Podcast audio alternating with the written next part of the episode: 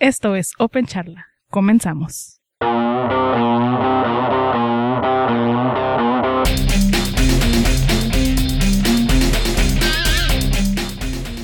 Bienvenidos a Open Charla. Este es el episodio 8 de la segunda temporada.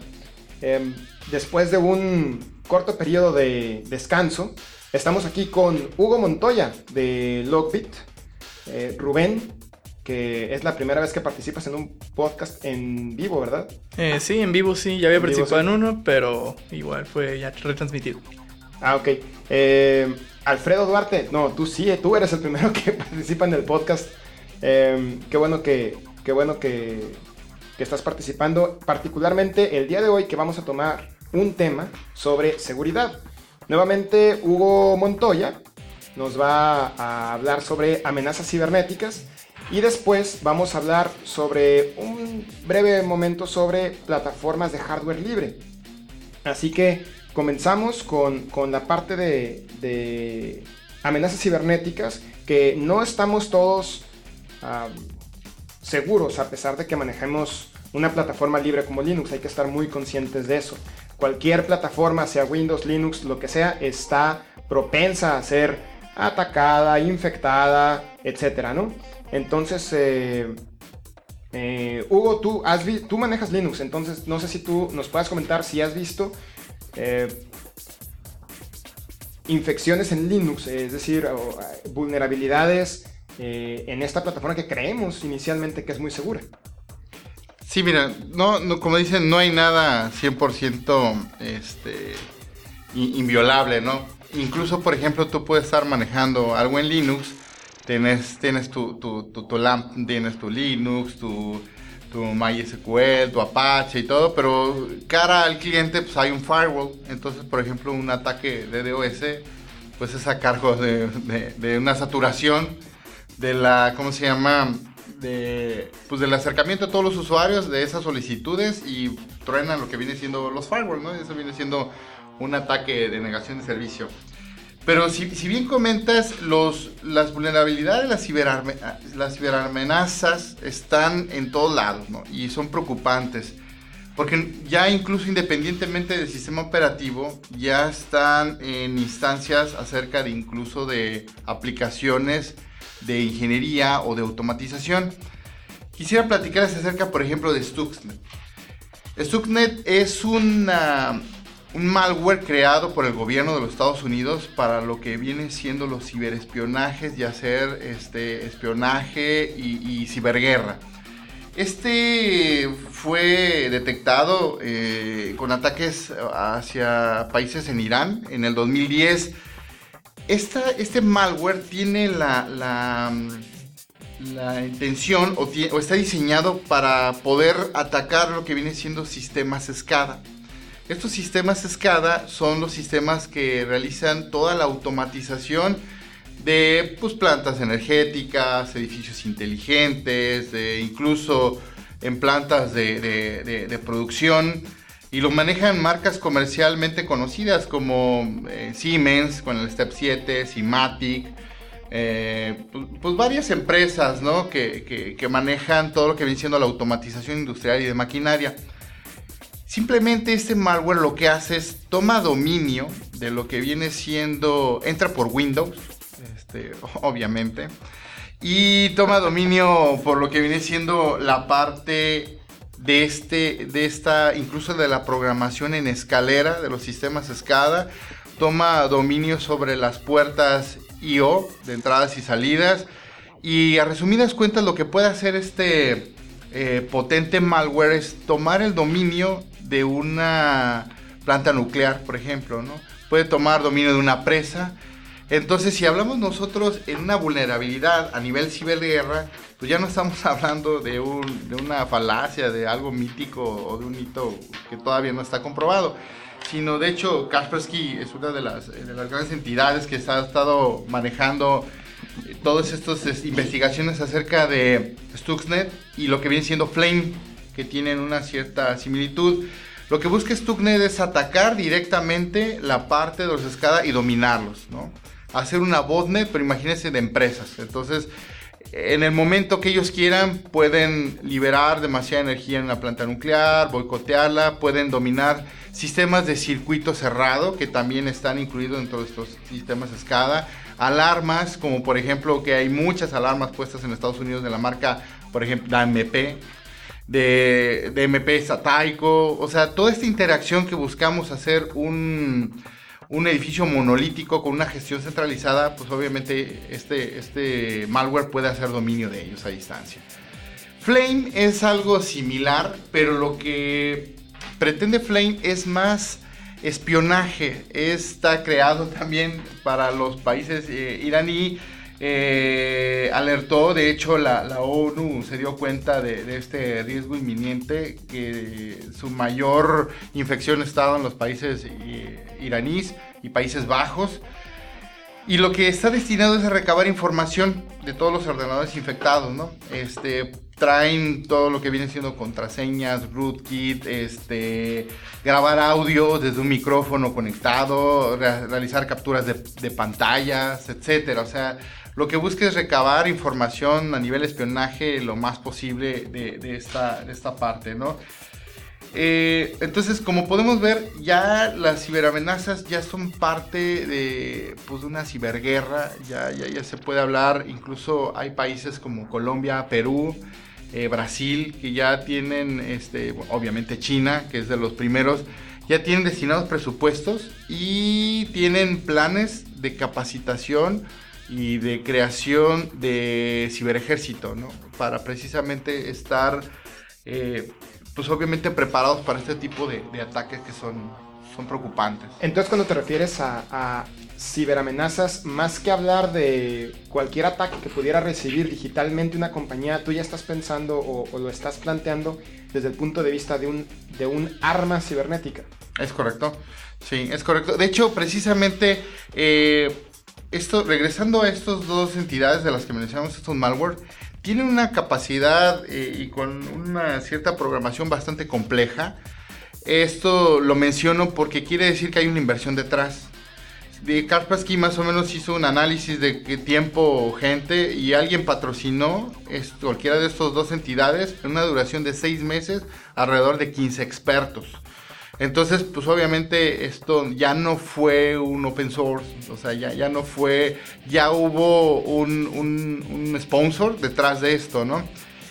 Pero chistosamente estos, estos ciertos malwares atacan a todo el mundo, o sea, al usuario convencional, porque forma parte de la empresa estando dentro y fuera. Lo que busca precisamente es eso, tiene la característica de saben dónde meterse, cuando detecta estos sistemas los apropia y incluso lo que viene siendo Stuxnet ya tiene un poliformismo que lo que hace es que como ya se siente detectado, dentro de unos meses se está autodestruyendo. O sea, ya detecta cuántas veces ha sido cambiado o bloqueado. Para proteger a los creadores, este va a empezar una etapa de destrucción. Se dice por ahí, este, leyendas de pasillo, que, que va a acabar en una aplicación en un rootkit o a lo mejor va a ser un malware convencional o va a morir en una presentación de PowerPoint algo, algo escabrosa y bizarra, ¿no? Em, hace un momento mencionaba los sistemas SCADA, eh, que tengo entendido que son sistemas para la automatización industrial. Entonces, eh, ya no estamos hablando nada más de computadoras que tienen un microprocesador con un sistema operativo, donde el sistema operativo se puede fácilmente limpiar, sino que son equipos que son programables por otras computadoras. Entonces, si, mal no entiendo, es que estos, em, estos malware como Stuxnet está reprogramando estos equipos, de modo que ahora lo que un equipo, un, PLC, por ejemplo, que normalmente estaría programado para hacer algo, ahora se programa para hacer otra cosa. Y los PLCs controlan, mm, no sé, la gran, gran mayoría de los sistemas industriales y, más que no necesariamente son industriales, un sistema de metro, un elevador, cosas de tipo. Entonces, eh, eh, como decía como decía Miko Hipponen de, de, de F-Secure, eh, ya estamos viendo otra, otra, también otra generación de amenazas. Sí, así es correcto. Sí, de hecho, Por eso se, le conoce como una ciberamenaza porque ya nos implica todo, ya no nada más es una amenaza ni vulnerabilidad, sino ya lleva, puede llevar una connotación incluso terrorista. Como bien comentas, el PLC ya está presente originalmente en la industria de la manufactura, de la maquila, pero ahorita está presente en un sistema de control de circuito cerrado, está en aires acondicionados. Te podría decir que los edificios pueden estar gestionados centralizados hasta con un 90% de autonomía. Entonces, si ese 90% de autonomía es sometido por otra este, entidad que no sea el original, pues obviamente le puede dar el destino el destino que quisiera, ¿no? Poder encerrar a una persona en un elevador, hacer un secuestro en un edificio, o sea, Bruce Willis y el Nakatomi Center is true, ¿no? Entonces, este, ya está la, a, la, vuelta de la esquina, ¿no? Entonces, eh, es, esto es, eh, la seguridad informática es holística, ¿no? Es un todo, así como la inseguridad. Entonces, por ejemplo, ya se le conoce una ciberamenaza porque la ciberamenaza de las principales que tenemos pues viene siendo lo que es este manipular las masas en las redes sociales, lo que viene siendo los malwares, lo que es la, la, brecha generacional que está incluyendo la política junto con la informática, ¿no? Que lo vemos últimamente, lo hemos visto en las elecciones. Y Ese es un buen punto. Ya no nada más hablamos de programas que están bueno, que están programados, eh, código que, tiene como objetivo eh, atacar una computadora, sino aquellas cosas que utilicen medios digitales para propagarse, como por ejemplo puede ser una, ah, desde una broma que tenga una intención final más allá de una simple broma, como, como mencionas, ¿no? Las redes sociales cuando se utilizan para un medio más allá que el comunicarse. De hecho, eh, yo recuerdo hace tiempo, tiempo cuando eran las elecciones empezaron a verse muchas imágenes manipuladas. Eh, no sé, la foto de un político con algún mensaje, intentando dar un mensaje, y por alguna razón la gente ve algo hecho en Photoshop con una bonita letra y asume que es cierto. Se, eh, se presta mucho para la manipulación de las masas. Digo, me toca mucho remitiéndome al tiempo cuando eran libros. Ahorita mucha gente, las, las nuevas generaciones estamos, me voy a incluir en nuevas generaciones, eh, acostumbrados a, poner en duda lo que vemos en internet. Pero sí me tocó ver mucha gente que, lo, como lo ve en un libro, era cierto. Igual, lo ve en internet, automáticamente es cierto. Y de vienen muchas teorías conspiracionales. digo, si hablamos de amenazas fuera del, ámbito eh, cibernético, eh, hay muchas teorías conspiracionales que surgen a partir de eso y por el solo hecho de, de haber estado en internet cobran mucha fuerza. Sí, es correcto. Y, como decíamos, al ser holístico, imagínense, todo este tipo de, circunstancias se unen. Retomando un político o retomando una persona. Eso, hay una manera, como lo, hemos, lo platicamos en el, podcast anterior, hay una manera de trazar a las personas.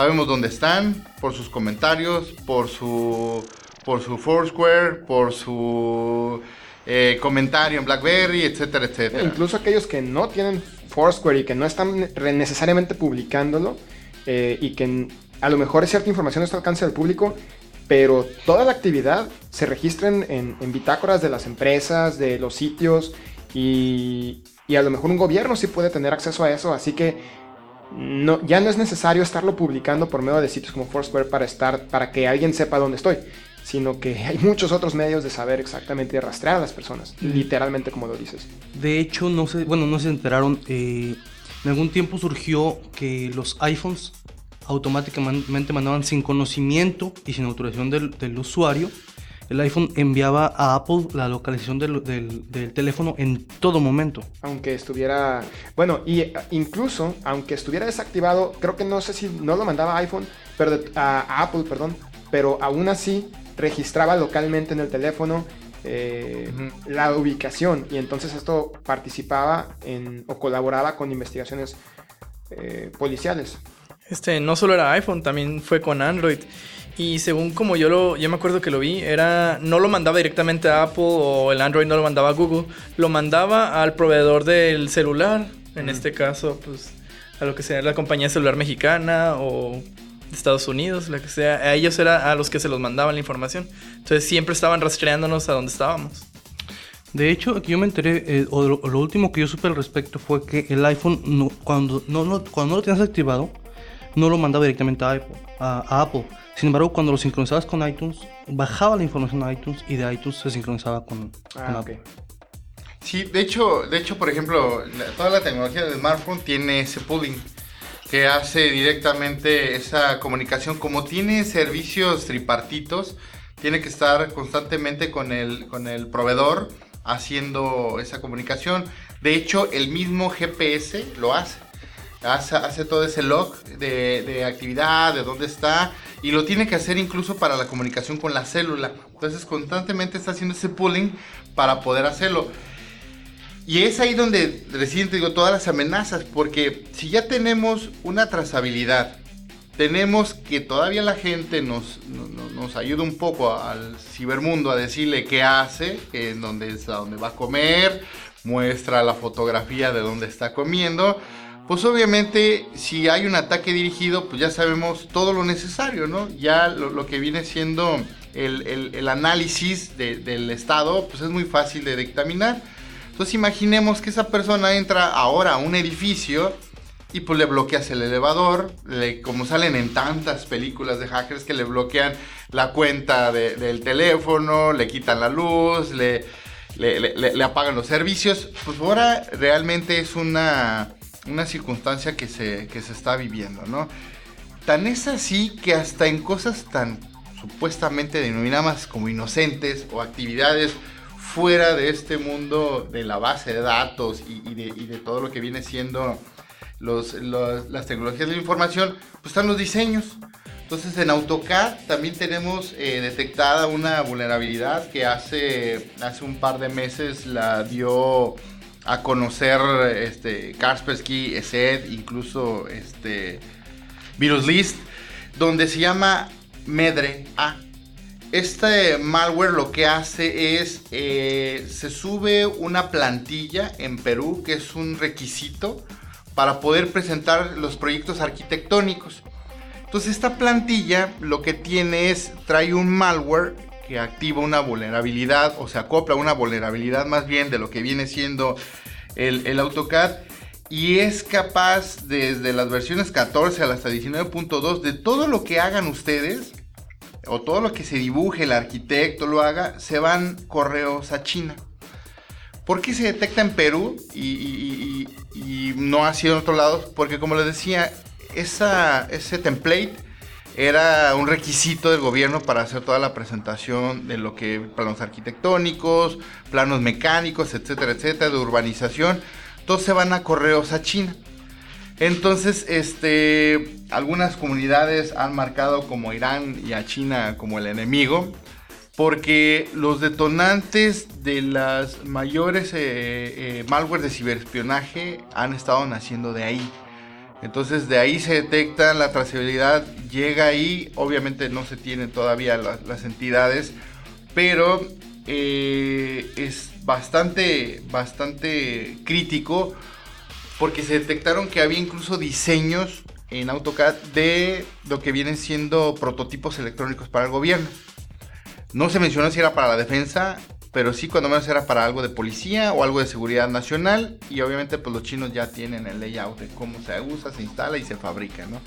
Entonces, si podemos ver, por los sistemas, este, no solamente eh, están, están pendientes a ser atacados los sistemas de las empresas, sino los usuarios. Eh, la privacidad se está acabando. En la parte de los teléfonos móviles eh, es muy fácil de, hacer. Lammers lo pueden hacer sin ningún problema. De tomar la posesión de un equipo telefónico, abrir lo que viene siendo el micrófono, todo ese tipo de cosas que, incluso pueden ser hechas por un, un wall driving o, un hacking car que le llaman, de andar esnifiando redes eh, por medio de vehículos. Ya hay antenas que Qualcomm y equipos de lo que son analizadores de espectro de señal, como los que usaba nuestro buen amigo que yo sí soy de la de la vieja guardia del Kevin Mitnick que, decíamos algún día quiero ser como el Capitán Crunch o, Kevin Mitnick en donde con un silbidito pues nos podemos comunicar a cualquier parte del mundo. Eso existe, pero obviamente potencializado a años luz y con una brecha digital diferente. Entonces, Eh, algunos datos eh, estadísticos también. Bueno, antes que eso, otro de los ataques muy comunes que hemos estado viendo la ciberamenaza es el DDoS, ¿no? Lo que es la, la negación de servicios. Esta negación de servicio, como hablamos, si se fijan, hemos tocado eh, este, escenarios en donde puede estar presente Linux. Pero aquí el, el, el, punto más débil es la capa 8, ¿no? Que viene siendo el usuario, El ¿no? usuario. El, el problema monoware todavía es, es algo, algo este, preocupante, ¿no? Y independientemente de lo robusto, y por ejemplo, cuando tú robas una contraseña, aunque el usuario de Linux no sea root, pues tú tienes el dominio de la contraseña, punto, del, del nivel de usuario que, que sea, ¿no? Por otro lado, por ejemplo, eh, DDoS, eh, hay muchas, ha habido muchos ataques, ha habido pérdidas cuantiosas, no solamente es la, la delimitación del activista, que yo la verdad no llamaría una, una promoción de, un deface de una persona de anónimos como activismo en su totalidad. Algunos que sí persiguen, otros pues eh, son, son espontáneos pero hay pérdidas fuertes, ¿no? Ha habido pérdidas incluso por en el gobierno del Distrito Federal. Ofrecieron una, un pago especial de prediales, este, lo que viene siendo tenencias, etcétera, etcétera. Pero fue denegado el servicio, la página duró varios días abajo y tuvo que extender esa, esa prórroga de pago meses más adelante por eso. Entonces reportan que fueron varios millones de pesos la pérdida por ese tipo de ataques, ¿no? Y pueden estar eh, en, en, Linux bien configurados, pueden estar en Apaches bien estructurados, pero a final de cuentas, si está mal configurado el firewall, pues de nada sirve, o el firewall no está a la medida de las necesidades, ¿no? Entonces, eh, lo importante de tocar el tema de las ciberamenazas es de que si estamos todos dedicados a la tecnología de la información, es obligado que desde googlear hasta capacitarnos, sea ya parte de nuestro valor agregado personal, ¿no? Porque si somos profesionales en el tema, debemos de conocer cuáles son todos los requerimientos y las posibles vulnerabilidades y amenazas que nos aquejan cuando menos en nuestros sistemas o los que tenemos cara enfrente a nosotros como responsabilidad. Por ejemplo, el, el, el ataque de DDoS, hay una aplicación que se llama Cloudflare. Es gratuita incluso, ¿no? Y es una manera de proteger nuestra página pero aparte lleva una connotación comercial, porque nos va a decir los visitas, el ancho de banda, cuáles son los requerimientos que está teniendo nuestro servidor, el tipo de visita, las permanencias, etcétera. O sea, no solamente es una buena práctica de seguridad, sino también es una buena herramienta. Al nosotros tener una buena capacitación y conocimiento de las herramientas que hay en el mercado, desde open source hasta, hasta software este, pagado, eh, nosotros podemos tomar una mejor decisión como profesional. Entonces, al tener mayor conocimiento, nosotros no tomamos las mismas decisiones cuando salimos de la carrera a cuando nos certificamos o vamos a teniendo experiencia en el campo laboral. Entonces, a eso es lo que me refiero de que las ciberamenazas son cada vez más fuertes y más peligrosas porque ya no solamente están atacando a las grandes empresas, sino el usuario viene siendo el vínculo, el caso típico de las botnets, ¿no? Y de lo que vienen siendo los los este las redes zombie, ¿no? Y ahí, ahí eh, eh, ahorita que mencionas los zombies, eh, hace rato mencionabas uno sobre los DDoS. Y los DDoS, eh, dice uno, bueno, que, que, ¿cómo afecta un DDoS o cómo funciona un DDoS? Nada más para entrar en, hacer un paréntesis en eso. el DDoS, el propósito del, del DDoS es tumbar un servicio. Pero hay, el, DDoS puede tener muchas formas. Una de ellas es eh, atacar a un servicio que está en un servidor por medio de, no sé, un exceso de peticiones, una vulnerabilidad, como también puede ser atacar el enlace que conecta a ese servidor a, internet o, a la red a donde presta ese servicio. Y es otro tipo de técnica, es, se, se defiende de otra forma y y los dos se les llaman DOS o DDoS si es distribuido. Entonces, a final de cuentas es una negación de servicios, tiene muchas formas y es una de las... Y ahorita con los botnets, los botnets son uno de los ataques más sofisticados que hay porque ya no es una computadora que le manda un exceso de conexiones a otra, es una red de computadoras atacadas, ya hackeadas, ya poseídas por otra persona que está escondida en otro lugar y que nunca van a encontrar, porque quien ataca al servidor son las computadoras que están poseídas, que están infectadas.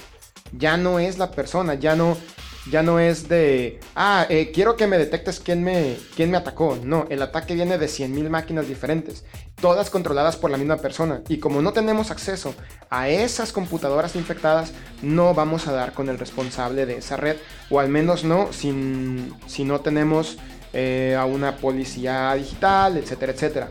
Entonces, puede ser un, un ataque muy, muy sofisticado como, eso, como ese tipo de de, técnicas hacia una computadora en particular, pero también puede haber otro tipo de ataques que es el que mencionábamos hacia los usuarios. Ya ahorita, cualquier usuario de Facebook sube una fotografía y marca que otra persona estuvo presente en esa fotografía.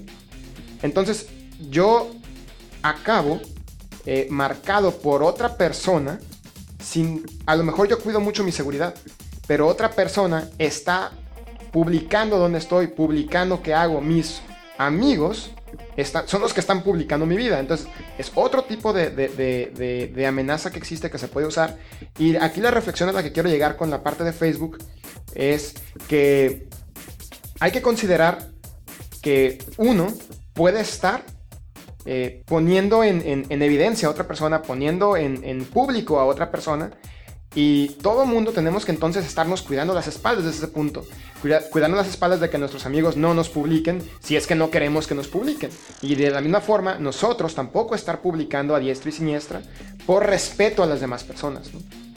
Claro, sí, aquí es, sentido común, ¿no? Este, porque también tú puedes o no agregar a esas personas. Entonces, aunque te publiquen a ti, si no lo tienes agregado, pues no va a haber ese enlace de, correlación. Pero mi punto es, puede haber amigos muy cercanos que no tengan conocimiento de este tipo de situaciones.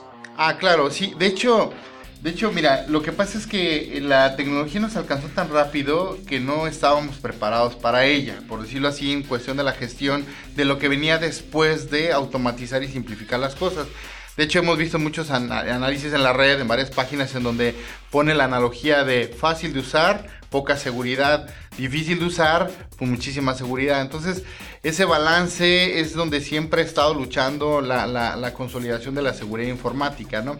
Es como, por ejemplo, el, caso que tocas de la botnet. La botnet se creó no necesariamente para hacer un ataque de servicio, de negación de servicio, sino se creó para poder tener el valor cómputo sumado en un ataque dirigido a un, a un rompimiento criptográfico que necesitabas un procesador tan potente con un ancho de banda tan poderoso que no lo ibas a poder hacer desde tu máquina.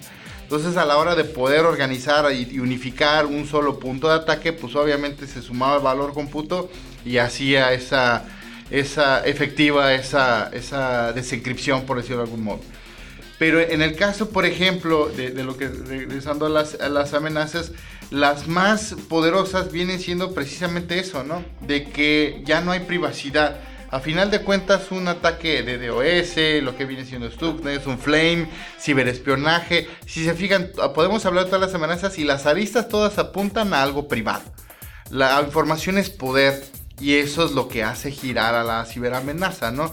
Este, incluso precisamente la, la, Deep Web, que es eh, algo también que es, si no es una amenaza, les podemos decir que es un, es un estilo de vida on the world, eh, con una inversa ingeniería, lo que vienen siendo las buenas prácticas. También, ¿por qué se creó? Porque la información es lo que se busca mantener ahí, ¿no? Entonces, y digo, y tú tocaste un tema pues, bastante light, el de que te tracen en Facebook, pero por ejemplo en el Deep Web hay una página que se llama Fookbook, en donde es el catálogo de todos los niños para pedofilia.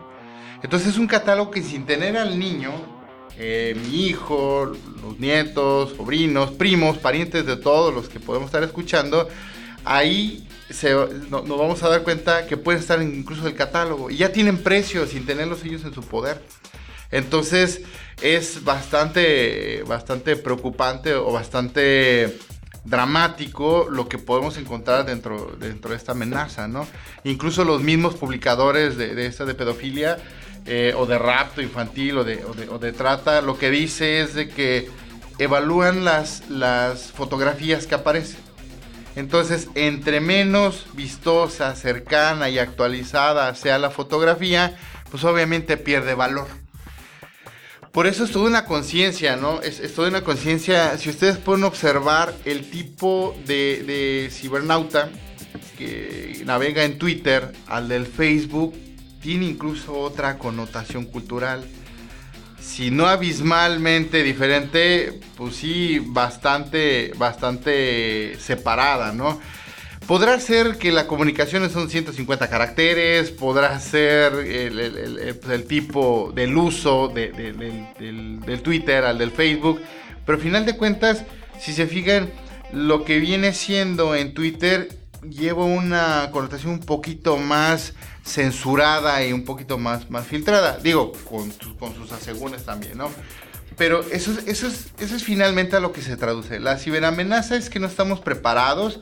La ciberamenaza es ir un paso adelante. Eh, y es este estar en todos estos huecos que te ofrecen los sistemas que, te, que en donde ya das la vida, precisamente puedan ser dominados por un tercero. Entonces, eso es lo, que hay que estar cuidando y lo que hay que estar capacitando continuamente a todos los profesionales que nos dedicamos a esto. Bueno, y con esta reflexión nos vamos a ir un descanso. No se vayan, regresamos a Open Charla.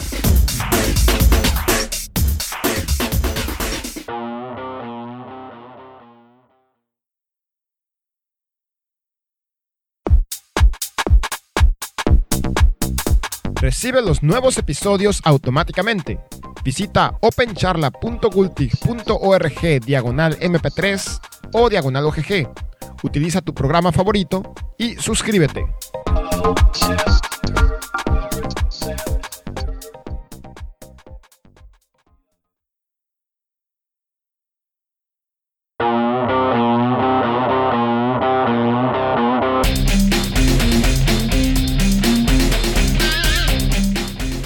Pues continuamos con, Open Charla. Eh, tenemos una plática muy interesante con, Hugo Montoya de, de Logbit, Rubén Guerra, eh, que pocas veces tiene oportunidad de participar con nosotros y hoy es una de ellas. Eh, su servidor Octavio Álvarez y Alfredo, Alfredo Duarte, que para quienes no lo conocen, es la persona que inicialmente hizo la convocatoria para reunir lo que hoy es el Gultig. Estamos hablando de que en 2003 aproximadamente eh, se manda un correo electrónico buscando gente que quiera discutir sobre el tema y nos reunimos en un, en un foro de, de, mi arroba, creo que un, un foro español, ¿no? Así es. De mi arroba, ya tiene, ya tiene nueve años esto. Eh, entonces, eh, por momentos buenos, por momentos malos, pero pero este es el culpable eh, de, todo esto. Entonces, eh, pues bienvenido y ojalá que nos puedas acompañar más veces, ya sea aquí o remotamente. Y bueno, eh, pues continuamos con el tema de seguridad. Hugo nos estaba comentando durante el corte sobre, sobre los botnets y, su relación con el spam. Entonces, mejor porque no lo, lo mencionas directamente a la gente que nos está escuchando. Sí, este, bueno, antes que nada, pues este, Alfredo, muchas gracias por haber creado esto. Muchos hombres estamos agradecidos con ello. Eh, que estas, Otros no. Ah. Estas, comunidades, este, estas comunidades eh, bien, bien encaminadas y, que cada vez se suman más a esto, son muy exitosas. Y yo creo que es un, status quo de, de esta nueva vida electrónica, nuestra cibervida en donde nos agrupamos gentes y decimos, eh, eh, vamos para adelante y buscamos esa, esa correlación profesional, amistosa, de aportación, que todavía si bien veo una, una catarsis este, educacional en México de la aceptación y proliferación de las comunidades, pero veo también por otro lado que cada vez están agarrando más fuerza y esperamos que con estas charlas que tenemos cada vez tengamos más adeptos, ¿no? Correcto, de hecho, bueno, eh, lo mencionamos el capítulo pasado, Octavio fue de los de los primeros eh, veintitantos que se presentaron a la primera convocatoria. Era masivo, parecía Woodstock. Sin embargo, de, de los iniciales quedamos como unos seis o siete. Y, y sí, se ha sumado mucha gente. Fu- funcionó mucho más. El proyecto llegó mucho más allá de lo que esperábamos o de la expectativa que podría haber parecido al principio. En vista de que estábamos todos muy jóvenes y éramos todos estudiantes en aquel entonces. Sí, era muy complicado. eh, Oye, un lugar donde nos reunamos para tal cosa, pues una casa, ¿no? Eh, porque dinero, pues de dónde, ¿no? Estamos estudiando, ¿no? Eh, se dice ¿dónde- la etapa de estudiambre, ¿no? Sí, y vamos a hacer, eh, queremos hacer una, una, una, com- unas conferencias, pues en dónde, a ver si la escuela nos presta un lugar, porque no conocemos a nadie, ¿no? Entonces, eh, bueno, esos son los tiempos de cuando empezamos y bueno, afortunadamente las cosas eh, han, han funcionado muy bien. Hace ya nueve años, a ver qué hacemos para, para ce- celebrar 10 10 años. No, Tenemos que hacer algo para celebrar no han los 10 sido años de- nada fáciles. del Gultig, definitivamente. Bueno, este, bueno, ahora sí, eh, continuamos con, eh, Con spam, botnets. botnets, etcétera, etcétera. Adelante. Una, Hugo. un- una buena noticia, por ejemplo, eh, una de las más grandes botnets eh, se llama Botnet Grum. Eh, se pronostica que tenía más del 46% de spam que se repartía en, en- en, pues en todos los correos electrónicos del mundo. Y nosotros lo hemos, eh, lo, lo- lo conocemos, sino como Bundesgroom. Groom. Eh, Groom es de los spam más, más, este, prolíficos del mundo porque generaba alrededor de 18 millones de emails. Estos éramos muy conocidos por el de Viagra, el famoso, los famosos Viagra o medicamentos económicos. Entonces, Canadienses. ¿no? eh, también lo- los viajes de un euro eran, eran parte de, de ellos. Un euro a Cancún, digo, my God, ¿no? Entonces, este, eh, y, esto, y esto fue muy chistoso. Eh, quisiera comentarlos porque eh, la fuerza donde se adquiría mucho fue en Rusia, Panamá y los Países Bajos. Eh, pero un proveedor de holandés de servicios de internet se dio cuenta que siguió durante cuatro años y se dio cuenta de que no tenía un sistema de respaldos. ¿Qué estamos hablando? Que el spammer tiene vulnerabilidad.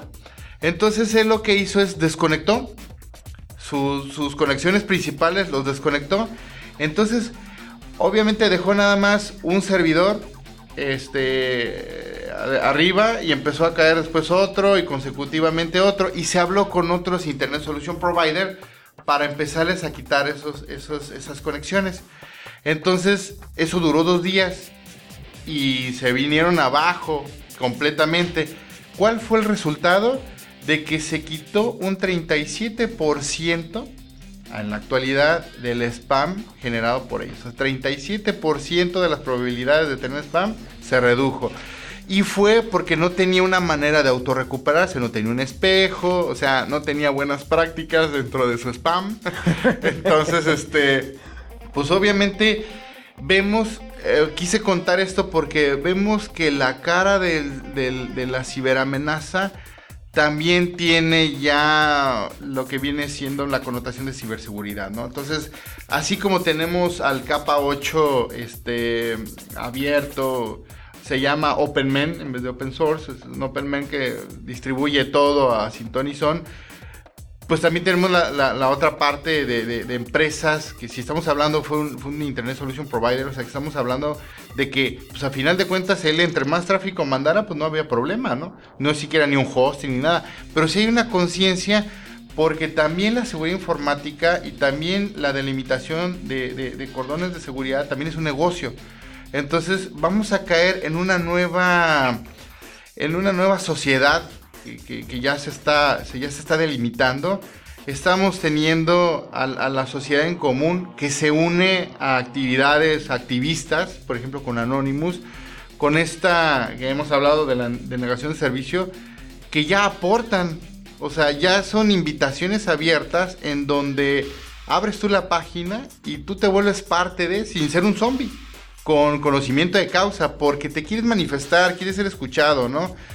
Eh, algunas, algunas instancias son mal manejadas. eh, por ejemplo, me enteré de una de que dicen que estaban en contra de Televisa.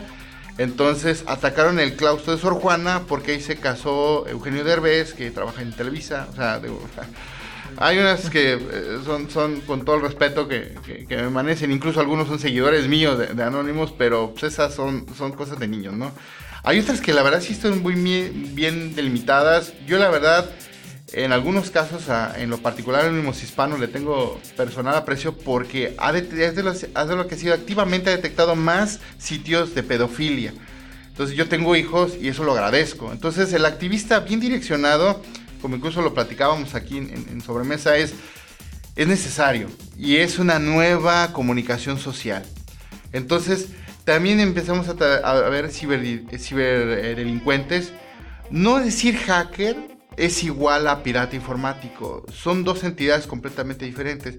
A mí en lo personal me gusta mucho la sigla de pirata informático porque va a buscar piratear. ¿Qué, ¿Qué, hace un pirata en su esencia? Pues, obviamente robaba, lo que buscaba era enriquecerse de, las vulnerabilidades de otros bancos, de otros barcos, perdón, estaban más cargado de armas, etcétera, etcétera. Sus ataques eran más estratégicos, se ocultaban, ahí tenemos un Shadow IP, ¿no? Navegaban, entonces hay mucha similitud del pirata convencional al pirata informático. El hacker no, el hacker nace en una esencia de un estudioso, es como decir un investigador, ¿no? Y sus papers que tiene el investigador, pues un paper de un investigador del CISS, pues es eh, la partícula de Dios, ¿no? en el, mejor de los casos. Otro paper es pues, la biología, el observatorio que tenemos aquí. Esos son papers, son resultados. El paper de un hacker es un CVE, es una vulnerabilidad, es un apoyo a la ciencia, es una mejora incluso en software, pero no, un hacking, no existe un hacking ético para mi perspectiva. O sea, un hacker es un hacker y tiene ética. Un ciber este, pirata o un pirata informático es un criminal. No hay vuelta de hoja. O sea, no, no, eh, no hay nada gratis en esta vida. O sea, el open source, incluso a pesar de ser gratuito, hay, hay una donación y hay algún detrás, ¿no? O sea, por ejemplo, Doqueos es un learning, Moodle también, pero que detrás hubo una institución que lo pagó y ahora, ¿cuál es el costo que tienes que pagar? El aprendizaje de tu parte. O sea, el meternos a Linux, aprenderlo y, y, sin que nos guíe y dar casos de éxito y todo, ese es el costo, no es gratis. Entonces ese costo no tenemos que aprender que en tanto en seguridad como en desarrollo de Linux, el cliente lo debe pagar en vez de enriquecer a fabricantes que lo único que hacen es cosas en caja y que son repetitivas. Por eso existen las ciberamenazas. Las ciberamenazas existen porque los softwares, sin mencionar nombres, porque ya va a ser muy evidente, pero eh, son hechos en serie y no en serio. Entonces, al ser softwares en serie, una, una vulnerabilidad, si estamos hablando, por ejemplo, nosotros 18 mil millones de mails, ¿saben lo que es eso? O sea, es una cantidad impresionante de correos con, con basura. ¿Cómo están saturando nuestros enlaces, nuestras redes, nuestros correos? Entonces, si hay una vulnerabilidad en un sistema, esta es multiplicable de manera exponencial por cada caja que sale de un distribuidor.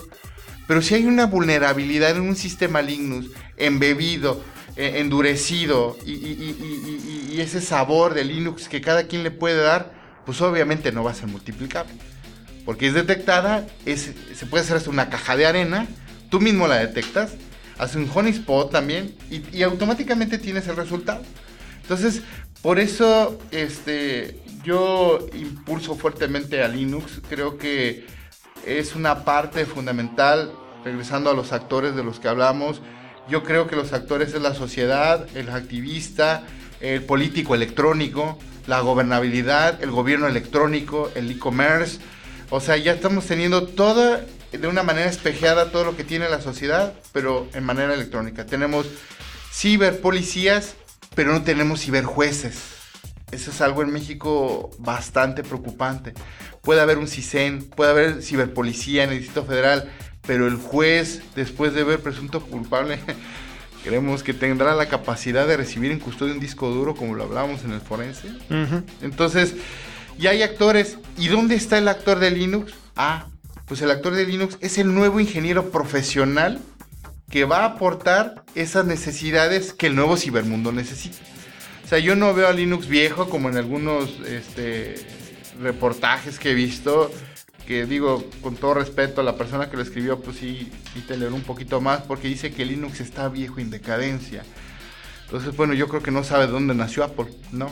yo creo que no sabe dónde nació Android y de dónde hay tantas cosas. Y bueno, lo invitamos a esta persona que, que visite un poquito más de página. ¿no? Probablemente vio una, una terminal y dijo, ah, pues ya es de lo que va de salida. ¿no? Exactamente. Entonces, eh, mucha gente tiene miedo a usar. Yo, la verdad, este, me propuse cuando inicié en esto meterme con sistemas eh, gráficos.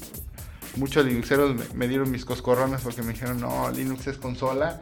Pero la verdad creo que con, los, con los sistemas gráficos este, la gente puede con- muy bien la vida como la tenía en Linux, que digan en Windows. Entonces las ciberamenazas están porque se multiplican los, los, los errores, porque se multiplica la inconsciencia del uso de los sistemas. Eh, ojalá que estos, estos podcasts lleguen a, a- personas decisoras en empresas, porque es importante que sepan que la seguridad es holística, que es un todo, desde el comportamiento de la capa 8 hasta el hardware o, la, o las configuraciones, porque luego así es las configuraciones correctas de, o de una estrategia de poner tu Apache bien configurado, con un MySQL, con una buena aplicación de Java, etcétera, etcétera. Y que no es pecado que mucha gente de sistemas no sean especialistas en seguridad informática. Eh, lo veo mucho en las empresas y me doy cuenta de que es gente que tiene 7 años, 10 años en la empresa, salió recién de la carrera, fue su primer trabajo y ahorita es su carrera. Y el dueño de la empresa le da un coscorrón porque no sabe acerca de seguridad informática, siendo que no, no aporta ni un solo centavo para también poderlo mandar una certificación. Sí, cada vez se abre más la- la- la- el abanico de, de- de- de puntos de especialización, ¿no? Claro. Tanto en la TI como en las diferentes plataformas para la TI. Y tu única defensa como, como administrador de TI es de, de obtener conocimiento, es decirle al proveedor, bueno, si no me enseñas a usarlo, no te lo compro. O sea, porque es la única manera de adquirir conocimiento. Porque incluso pagando tus cursos, te dicen, oye, pues ¿cómo que me vas a faltar cinco días y qué voy a hacer yo? Haciendo que es en pro de eso. Entonces sí es, sí es interesante porque eh, yo quisiera darles una analogía. Lo que vienen siendo los ataques que realizaron Anonymous a Sony, como podemos ver, eso ya no es un hacktivismo, yo creo que lleva otra connotación, pero simplemente perdieron más de 700 millones de dólares en la bolsa de valores Sony con este ataque que fue a un servicio de valor agregado, que fue su red de juegos, punto. Pero sabían que con menos de 100 mil dólares se hubiera resuelto eso. Pero ¿quién se lo dijo en su momento? ¿Sony lo supo? Yo creo que, y yo quiero pensar que sí, porque se da mucho, mucho, es muy común los casos donde, oye, tu red está así, tu red necesita esto, tus sistemas necesitan esta protección, necesitamos sistemas de seguridad, necesitamos políticas y planes de acción en caso de ataque, etcétera, etcétera, etcétera.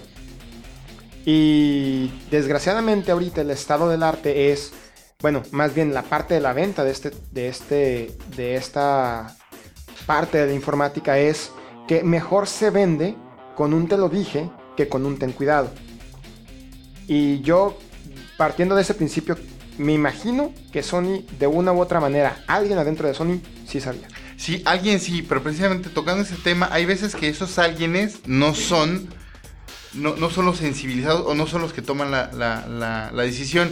Porque te apuesto que si alguien de la parte de, de ventas, la parte de marketing o la parte de la vicepresidencia le hubieran dicho que perdía 700 millones, pues obviamente no. O sea, no, no, no hubiera dejado tan al aire una inversión de 100 mil dólares. Porque como tú dices, el, el- aquí el marketing de la, de la amenaza es muy difícil porque no puedes vender, eh, no puedes venderle golpeando a alguien primero y después una sanación. Claro. Entonces, pero lo que sí es importante es eh, hacer conciencia de que todos los que nos, dedi- nos dedicamos a la informática, a, a, eh, valorizar lo que viene siendo el activo. El activo más importante ahorita de la empresa es la información. Ahora, ¿qué tipo de activo? Hay una información más costosa que otra. ¿En qué? En su relación de uso, etcétera, privacidad, etcétera. Entonces es importante a, dejar asentado y anotado en un project plan, en, en un, en un use case, en tu día a día, en un, en un evento Kaizen para los industriales, en donde sea, o en un teamwork, dejar la anotación de yo como representante del área y responsable de, te digo que mis activos a proteger son estos. Si yo los pierdo, esta es en, moneda la pérdida que puede tener mi departamento y lo tienes que proteger con esto, que el primero que me encontré cuesta tanto. Sí, esta es una llamada de atención para las personas que de una u otra manera a lo mejor no toman la decisión, pero tienen la posibilidad de influenciar a quienes toman la decisión de que no echen el saco, en saco roto una asesoría o una recomendación sobre seguridad, eh, o incluso sobre tecnología en general, ¿no? Pero particularmente en seguridad, ¿no? Eh, porque la persona que va a recomendar sobre seguridad a lo mejor no tiene la información sobre los activos que hay que proteger, entonces no va a tener la información de hacer un análisis aunque fuera un poquito a profundidad sobre el riesgo que, que, corren esos activos. Pero las personas que sí tienen la posibilidad de influenciar, lo más probable es que tengan esta información. Así que se trata de que no echen en saco roto estas eh, recomendaciones y, se pongan al tiro y, y conozcan sobre seguridad y eh, pasen, pasen hacia arriba. Eh, esta información y este conocimiento que adquieren o que, o que alguien puede darles sobre las amenazas que corre su empresa. Claro, mira, la ventaja es que ahorita ya también em empezaron a haber en, en, empujes legales. En Estados Unidos con CISPA, con bueno, la anterior SOPA, que esa ya quedó fuera, que CISPA todavía está en negociación en el, en el Senado. En México, la ley de protección de datos en posesión de particulares por medio del IFAI. Pues obviamente eso nos ayuda para poner como preámbulo de que pues ya tienen que proteger la, la, las bases de datos, ¿no? Cuando menos en lo más básico, evitar inyecciones SQL, proteger tu perímetro, etcétera, etcétera. Entonces, como podemos ver, incluso que nuestra legislación pues, no es ni la más mala ni la más buena, pero sí ya están habiendo eh, requerimientos por parte de la sociedad hacia el gobierno, decir, oye, protégeme esta parte de datos, ¿no? Si nadie lo está haciendo, pues legíslalo y busca de una manera que se haga. Todavía hay bastantes este, eh, hoyos negros, pero les puedo yo comentar que, de hecho somos muy promotores de eso, de que el ISO 27001 es eh, las mejores prácticas para la gestión de la seguridad informática.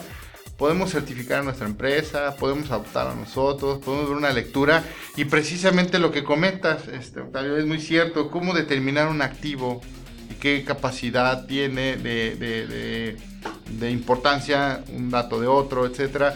Y bueno, cuando menos hay normas que, si bien no son la ley, pero sí nos pueden brincar la pauta a nosotros como profesionales. Invito a todos a que vean el ISO 27001, en donde vean cómo se crea un CGCI, que es un sistema de gestión de la seguridad de la información, eh, cómo detectar una amenaza, cómo hacer los procedimientos, y, y la verdad nos lleva, nos lleva muy de la mano porque a esto va también lo que les quisiera comentar, de que por ejemplo ha habido unos análisis de lo que viene siendo en Latinoamérica el top 10 de lo que son los, los, los ataques, ¿no?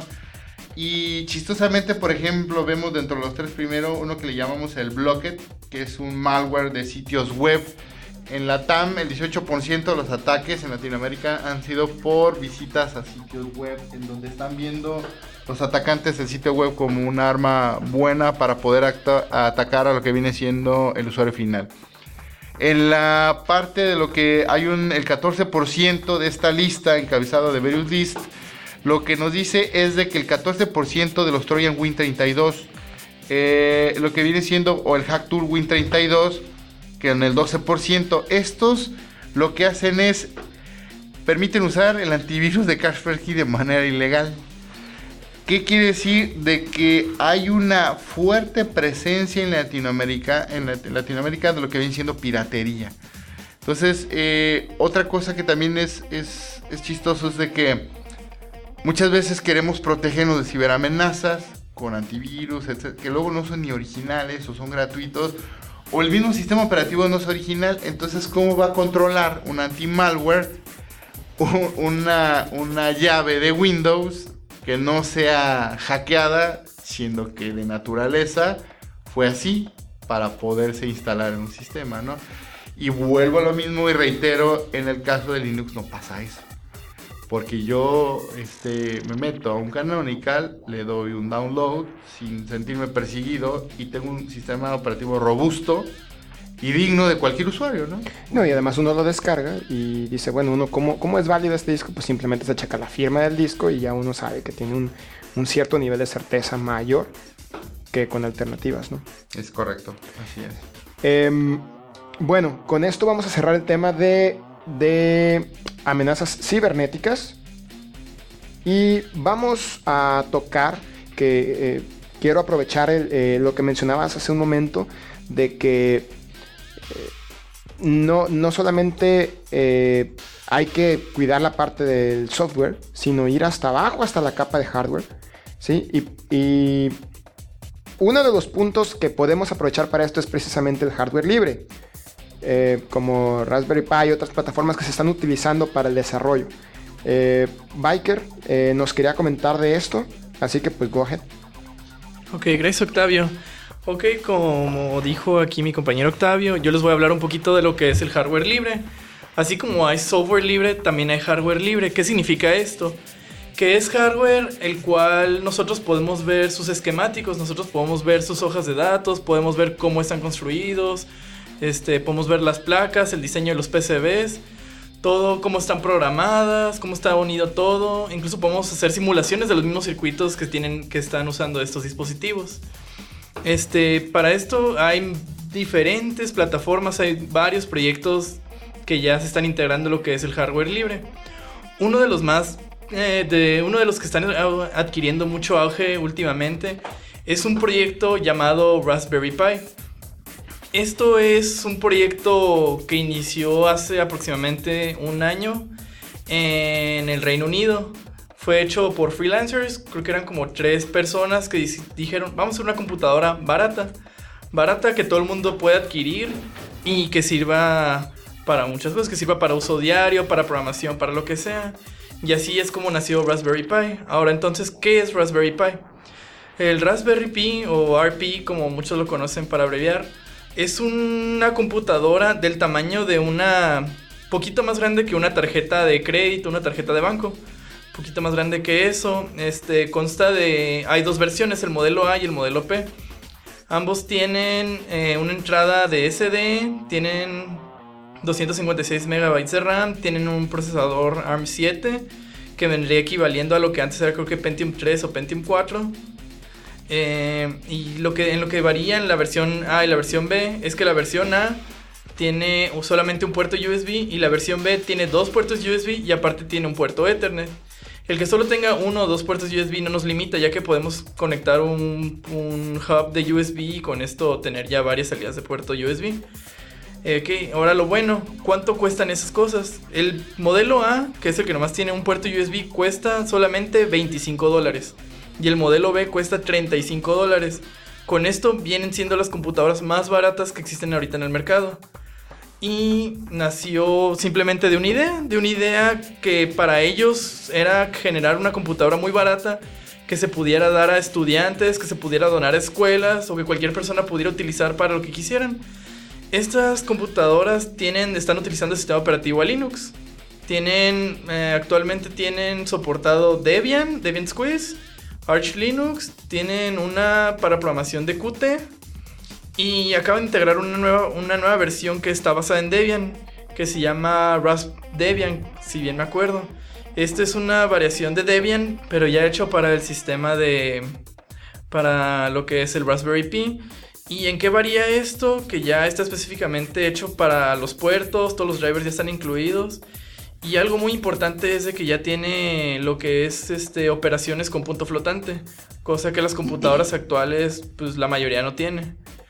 Eh, en cuanto a esto, también nosotros podemos ver lo que es todo el, todo el hardware. Nosotros podemos meternos a la página Raspberry Pi, ah, que, la cual es raspberrypi.org, org, y podemos ver qué es lo que tiene. Podemos ver todo el esquemático de la placa, podemos ver qué es lo que tiene, qué componentes tiene, podemos ir a, las, a los datos de los fabricantes y ver cómo está hecho todo. Entonces de esta manera también nos estamos cerciorando de que todo es como en realidad nos lo están diciendo. Podemos nosotros incluso eh, modificar eso, podemos nosotros hacer nuestra propia, como en lugar de comprarla, podríamos hacerla nosotros, que pues como ya es algo más de hardware, igual nos llevaría poquito más de tiempo, pero incluso podemos hacerla nosotros y modificarla a nuestro gusto. Pero por ejemplo, si, si nosotros detectamos en nuestro desarrollo que el, hardware tiene una, tiene una falla, que el, software no está reaccionando como uno espera porque el hardware está mal, uno podría conocer los internos del hardware para sacarle la vuelta a esa falla, quiero pensar. Sí, exactamente. Uno podría, no sé, yo encontré un bug que, no sé, algo no le funciona bien al hardware cuando hago algo, cuando quiero hacer algo. Y nosotros podemos tratar de modificarlo si, nos, si le queremos meter mano al computador o mandarles un correo a ellos. También están los foros. Y ahí poner el problema. Y eh, por lo que se ha visto, la comunidad responde muy bien. Y se está haciendo ya una comunidad muy grande de lo que es esto. ¿Me permites un comercial? Claro. Este. Esta semana me tocó ver un Raspberry corriendo Unreal Tournament. Creo que el 2. Unreal Tournament. Comercial para Octavio porque le encanta. ¿Lo viste en vivo? O sea, ¿lo viste o lo viste en un video? Vi el Raspberry en vivo, y vi- pero el esto estaba en video. Ah, ok. Estaba, estaba corriendo en video. Ok, sí, yo O sea que no están tan, tan ligeritas como... No, estaba No, bastante. o sea, si cargan bien, se supone, te... Ah, se me olvidó decirles, de salidas también tienen una salida VGA, la salida de audio normal, y salida HDMI, y soporta y corre bien, corre fluido 1080p. O Ahora, sea, y en el, eh, por ejemplo, del 256 en, en RAM, eh, ¿tiene escal- escalabilidad o, o ya por el, por el hardware ya no? Eh, ahorita como lo están vendiendo principalmente por lo que ellos, lo que es su proyecto de hacer todo muy barato para que cualquier persona pudiera comprar una computadora, pudiera tener una computadora, lo dejaron así, pero creo que sí hay otros proyectos ya que se están derivando de ahí de hacer un poquito más robusto toda la plataforma. Partiendo de toda la documentación pública que está de Raspberry Pi. Exacto. Quiero pensar, ¿no? Sí. Eh, una de las, de las aplicaciones que veo muy inmediatas para, para Raspberry Pi es el eh, Team Clients. Porque tiene sus, salidas de USB donde se puede conectar tranquilamente un teclado, un mouse y su salida de VGA. Y con la versión B que dices, que tiene Ethernet, ya con eso ya se conecta a un, a un, a un servidor de, de, de una sesión remota, ¿no? Sí. ¿Sabes en seguridad lo que se conoce como una piña? Una piña, no. ¿Te imaginas una computadora de ese tamaño, más chica que mi celular? Lo fácil que sería hacer un man in the middle. Claro, por supuesto. Estoy pensando. Me tengo miedo. Sí, es que ya muy, muy, muy fácilmente, bueno, yo hablé de una aplicación de, de dar una solución de bajo costo de, de terminales, pero también es cierto eso, ¿no? No, Eh, esa- incluso pensando en seguridad también, por ejemplo, hay un punto de quiebre que tienen mucho los aeropuertos, esos son los hotspots. Entonces, si tú como aeropuerto ahora creas esos hotspots como trampas de arena, pues obviamente tienes eslimpiado todo, el, todo el, aeropuerto, ¿no?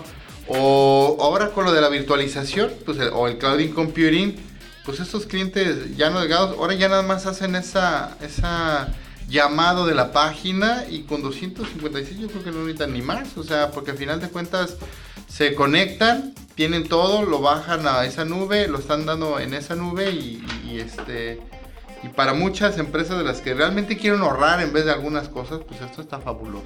Y no, y no se necesita mucha, mucho para, para, para hacer el the middle que mencionabas. Es decir, uno, basta con que uno tenga acceso a un puerto de red mal protegido o una red inalámbrica mal protegido y ya, una maquinita pequeña eh, toma la dirección del gateway y todo lo tiene la máquina antes de reenviarlo al gateway real, ¿no? Sí, Y de hecho es el, muy el- fácil el N- hacer el esto. Nmap corriendo no, no genera más de, de 128 megas, eh, ni menos, anda como el orden de los veintitantos, algo así. Entonces, Sí. Y de hecho, si por ejemplo le pudieras conectar un, un, no sé, un teléfono barato y lo dejas ahí, no ocupas ni siquiera encontrar un puerto abierto. Dejas navegando a través de, de- a través de 3G a, a quien se conecta a él y sniffas todo lo que... bueno, para el próximo podcast vamos a darles una solución en la bien. mesa en donde sus pedidos serán tomados en la página. Está, no, es un tema muy, muy, muy... no ¿Sabes también para qué? Aplicaciones delicado. médicas. Por ejemplo, hay un fabricante, a nosotros nos ha tocado como seguridad informática, este, cuidar todo lo que son los expedientes médicos, ¿no? Que ahorita también es algo preocupante. Y por ejemplo, tiene una, una caja en, en Estados Unidos eh, que le llaman Staying Alive para los baby boomers, en donde eh, tiene ese turismo y de cuenta que es una caja que te detecta el azúcar, te detecta la parte de la oxigenación y las pulsaciones. Entonces, esa caja, por medio de, de- radiofrecuencia, manda como un access point tunelizado y a su vez a una central de enfermeras. Pero el problema que se tiene es que cuando se desconecta, se descarga todo en una memoria este, SD. Pero si la SD no la descargan, pues obviamente no fragua y el sistema se resetea, ah, queriendo con eso borrar. Pero si nosotros pudiéramos una de esas cajitas en cada una de las, de las habitaciones donde están estas personas que necesitan esos cuidados especiales, si se viene abajo el enlace, por ejemplo de Wi-Fi, puedes poner un segundo o vía Ethernet por una comunicación y sigue teniendo redundancia en la comunicación. Y lo mejor de todo es que te la puedes llevar. O sea, esa la embebes en la misma cajita y ya te procesa y hasta te puede dar otros, otras aplicaciones. La verdad es interesante esto de... A los que creían que, que los sistemas distribuidos pudieran ir de salida, creo que esto le va a dar un, un muy buen auge porque se puede implantar una de estas cajitas en cualquier lado y bueno, ya, no- ya no se piensa, ya no se pensaría en una computadora, al menos yo no pensaría en una computadora, yo pensaría en una red de mini computadoras de manera que hubiera redundancia entre todas, de manera que hubiera un sistema muy robusto, pero cada una con su propia sería, lógica. ese sería una microbotnet. Algo, ah, sería una especie de, de enjambre de, de- de computadoras. ¿no? Y, por, ah, bueno, y por ejemplo, esto no es tan limitado en la memoria, ya que lo que usan para memoria, o sea, su disco duro que vendría siendo, es la misma tarjeta SD que le quieren conectar o un USB. Agarra USBs de 32 gigabytes o todo. Es- eso me Entonces- gustó del USB. Cuando- que puedes poner una live CD. Cuando hablas de memoria te refieres a capacidad de almacenamiento. Ajá, de para la capacidad de almacenamiento. Ajá.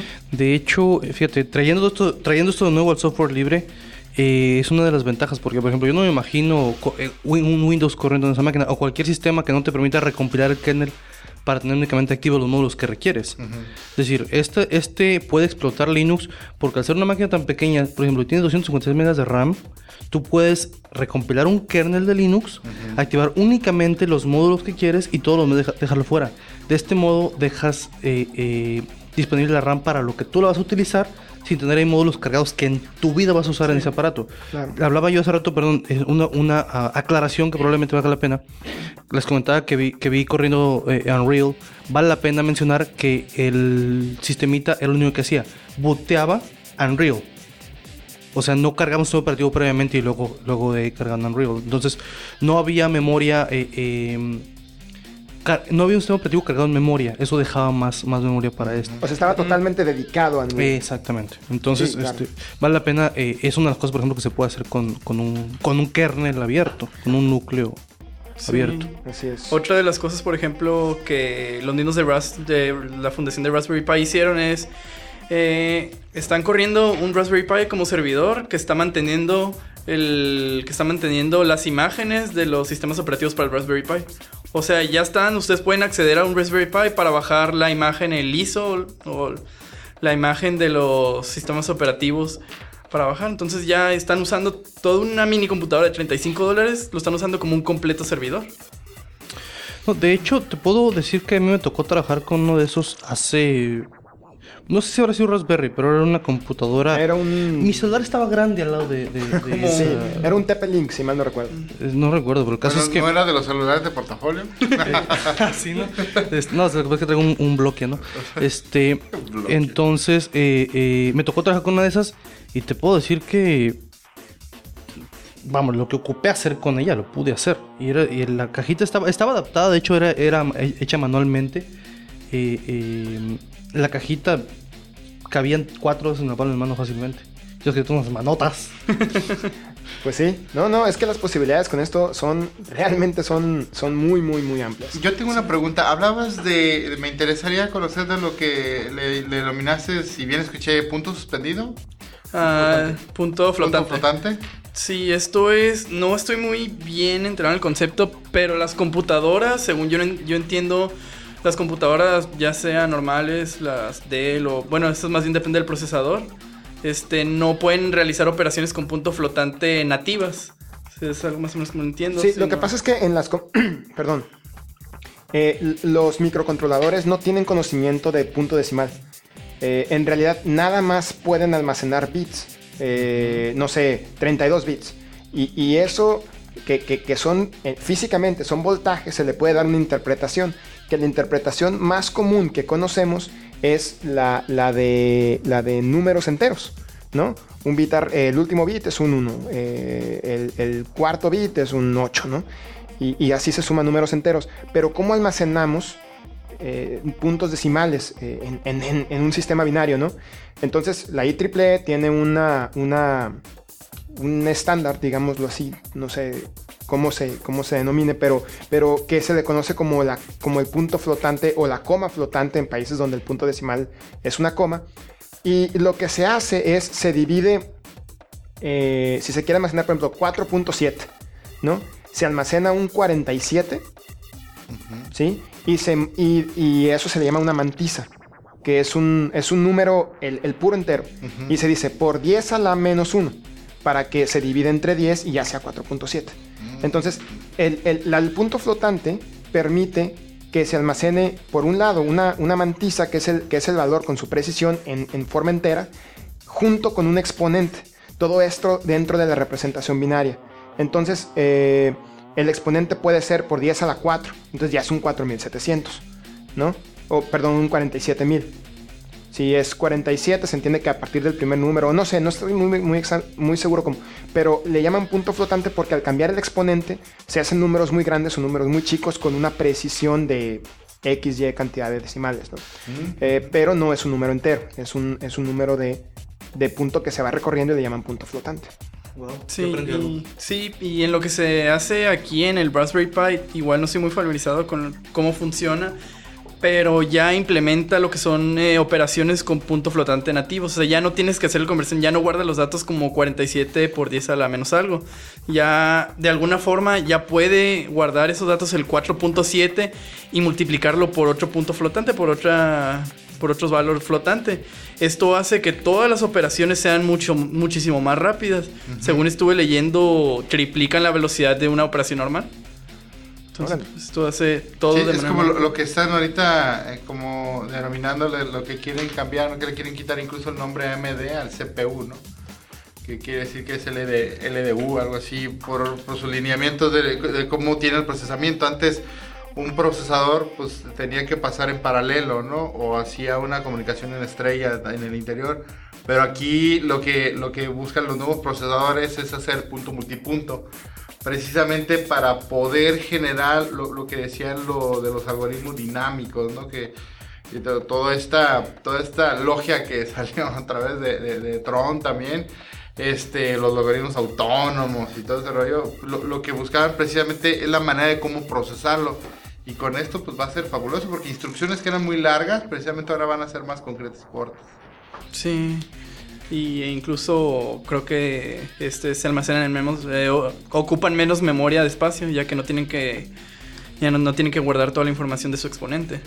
Y ya nomás para terminar lo que es el Raspberry Pi, o otra de las funciones que son de las que a mí como electrónico me llaman mucho la atención es que tiene 20 puertos GPIO. GPIO significa General Input Output, General Port Input Output. Y esto simplemente nos da la opción de poder sacar a través de esa tarjetita, nos permite, son, son pines normales, un pin palito saliendo nomás ahí son 20 que nos dan la opción de sacar desde toda la tarjeta, nos, de- nos dan la opción de sacar 5 volts o leer 5 volts al hacer este. ¿Cómo se hacer? Eh, lógica booleana con esto. Y esto ya lo tiene de forma nativa lo que es el sistema operativo, el, el Browse Debian, creo que se llama. Eh, esto nos permite ya, de hecho, ya librerías para Python, ya se puede hacer desde Bash, desde C. Des- podemos ya simplemente decirle, no sé, puerto 1, sacar 5 volts y ya con esos 5 volts podemos activar un relevador y prender un abanico, prender, seco, hacer ya varias cantidades, de- ya podemos incluso construir un pequeño robot con eso. Sí, incluso ahorita que está tan, de fuerza lo que viene siendo la domótica, ¿no? Que pues, está agarrando mucho auge la domótica y la imótica, entonces pues ahora sí puedes acercarle, porque ahorita es muy costoso, ¿no? Fabricantes como Piticino, Creston, este, Lutron, pues simplemente yo trabajé con algunos de ellos y veía inversiones que eran de 100 mil dólares las casas, ¿no? Entonces, pues ahora con 30 dólares y un poquito más de... No, pues... Nada más hay que tener cuidado de que, de que no se vayan a infectar, ¿no? Sí, Entonces, este, bueno, pues con esto vamos a cerrar el, el- el podcast del día de hoy. Eh, quiero agradecer a, a Hugo Montoya eh, de entrada. Eh, Hugo, ¿por qué no nos platicas un poquito sobre lo que, lo que vas a estar haciendo en, en estos días eh, eh, y, cuáles son tus medios de contacto, ¿no? Ok, pues muchísimas gracias. Saben que esta es su casa, aquí el Beat Center. Hemos tenido bastantes actividades en cuestión de seguridad informática, cursos que la misma cámara está ofreciendo al público en general. Próximamente vamos a tener aquí una, una grabación y tendremos por medio de- de la comunidad Linux de Tijuana más información. Eh, vamos a tener un evento eh, televisado por PCN TV en donde vamos a hacer simulación por primera vez en Latinoamérica de ataques en tiempo real, verdaderos y todo para que llevárselo, acercarle a las personas y, pues obviamente pues varios se nos van a echar encima porque vamos a sacar eh, trucos, eh, diches y diretes, pero bueno, es para que, para que la gente sepa y hacer conciencia. Por otro lado, este, la agenda digital. En la agenda digital eh, vamos a promover fuertemente Linux ISO 27000. Para los que no conocen, agenda digital es eh, toda la, van a agendar precisamente todos los proyectos que tienen en, materia de tecnologías de información en gobierno en toda la república.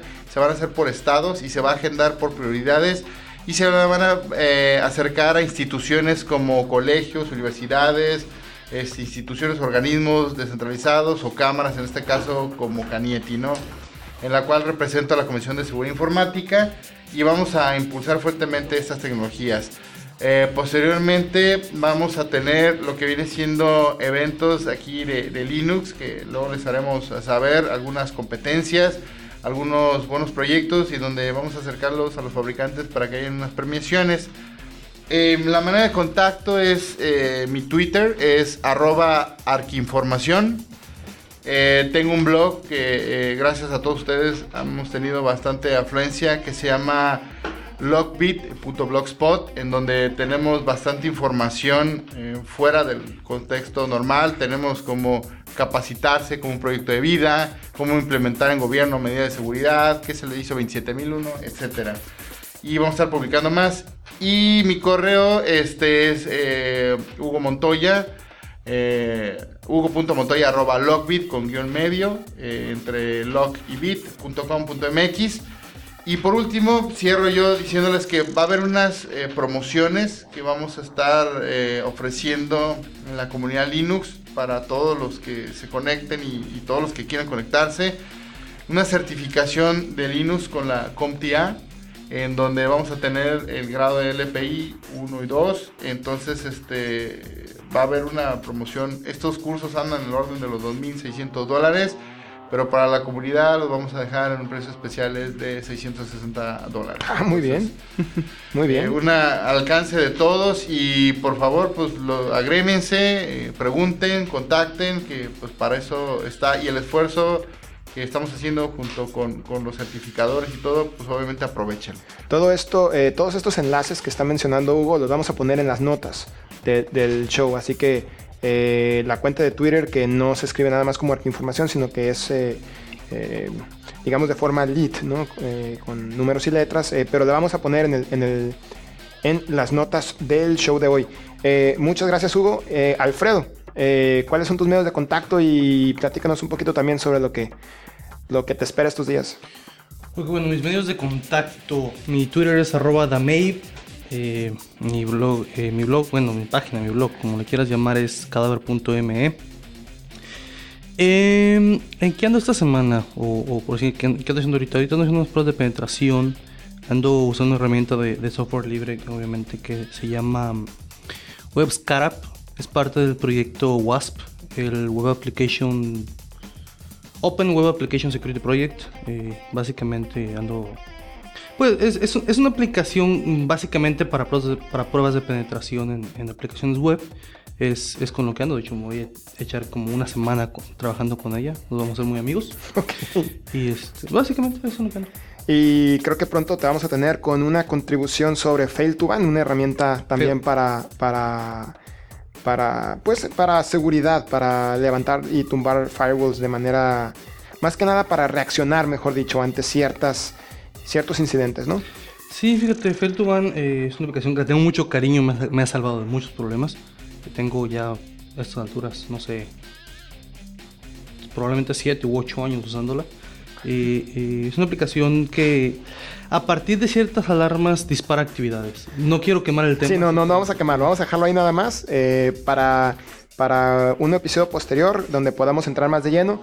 Pero, pero, pero sí, tenemos eh, ya en puerta esa contribución de Fail Ban. Y pues eh, Biker, digo, bueno, Rubén, es que el nick de Rubén es Biker en la comunidad, pero, pero ¿a ti qué, qué, te, qué te espera esta semana y cuáles son tus medios de contacto? Pues para empezar, mis medios de contacto son, es en el Twitter, es arroba rugebiker o rugebiker con K. Y mi blog es rugebiker.com. Eh, mi blog ahorita lo ando mudando de servidor, entonces próximamente en una semana ya lo tendré de vuelta arriba. Este, yo, como les comentaba hace rato, yo soy electrónico, yo soy electrónico con especialidad en automatización, entonces yo me enfoco mucho a lo que son este, pues automatización, como mencionó este Hugo, sistemas SCADA y así. De hecho, en lo que trabajo, pues ando haciendo ahorita unas pruebas, ando automatizando unas pruebas para algunas baterías. Este, y por eso es que mis temas son un poco más enfocados a lo que es hardware. Aunque también yo soy Linuxero de corazón, yo soy Linux para todo. Yo me gusta mucho programar, me gusta, una de mis, eh, de lo que más me gusta es seguridad informática. Yo antes, antes me preguntaban cuando iba en secundaria. Digo, yo no sé qué niño le preguntaban en secundaria, oye, ¿qué quieres ser de grande? Y alguien te contestaba hacker ético, pues así era yo. ok, bueno, eh, pues esto ha sido todo por el episodio de hoy. Yo soy Octavio Álvarez, quiero enviar un saludo a toda la comunidad de usuarios de Linux, a todo el Gultig y a las demás comunidades de tecnología que, que tenemos en Tijuana, eh, desde TJ.net, Tijuana RB, eh, eh, los de JavaScript también, que creo que es TJJS es su nombre, y, y, y, y creo que me falta alguien. Bueno, Sí, se me olvidó. Los de Android, los de Google. Los de Google, es, los de Google. Me faltaba alguien. Fíjate, nada más, los de Google. Un saludo eh, a, a- a Ricardo y compañía. Entonces, eh, que por cierto, estén al pendientes porque ellos también van a tener, digo, cada una de las comunidades está teniendo una reunión mensual. eh, Que, cada comunidad está anunciando en su página y es parte del material y de las posibilidades que, que ya estamos teniendo aquí en nuestra ciudad. Ya no tenemos que estar saliendo hacia otras ciudades para poder relacionarnos con gente que, que, es eh, adepta de cierta tecnología, ¿no? Y obviamente, eh, pues nosotros no, no somos la excepción. Así que eh, estén al pendientes, visítenos en, este, en la página del grupo de usuarios de Linux de Tijuana, que es el gultig.org. Sí, síganos en el canal de charla de Gato Gultig em, en la red de Freenode. Y bueno, tenemos la página de Facebook y de Google Plus, que la verdad, si ustedes siguen la página de Facebook y de Google Plus, nosotros le vamos a poder meter más contenido, porque la verdad es que ahorita está muy, muy vacía. Realmente en la cuenta de Twitter es donde más estamos publicando. Entonces, este, eh, síganos en Facebook y en Google Plus también para, para considerarlo más. Y, bueno, pues es todo por, por el día de hoy. Mi nombre es Octavio Álvarez, eh, mi nick es Álvarez P, mi cuenta de Twitter es arroba álvarezp2000, mi blog es blog.alvarezp.org, así que eh, muchas gracias Hugo, Alfredo, eh, Rubén y bueno, su servidor también se despide. Esto fue Open Charla, episodio 8 de la temporada número 2. Hasta la próxima.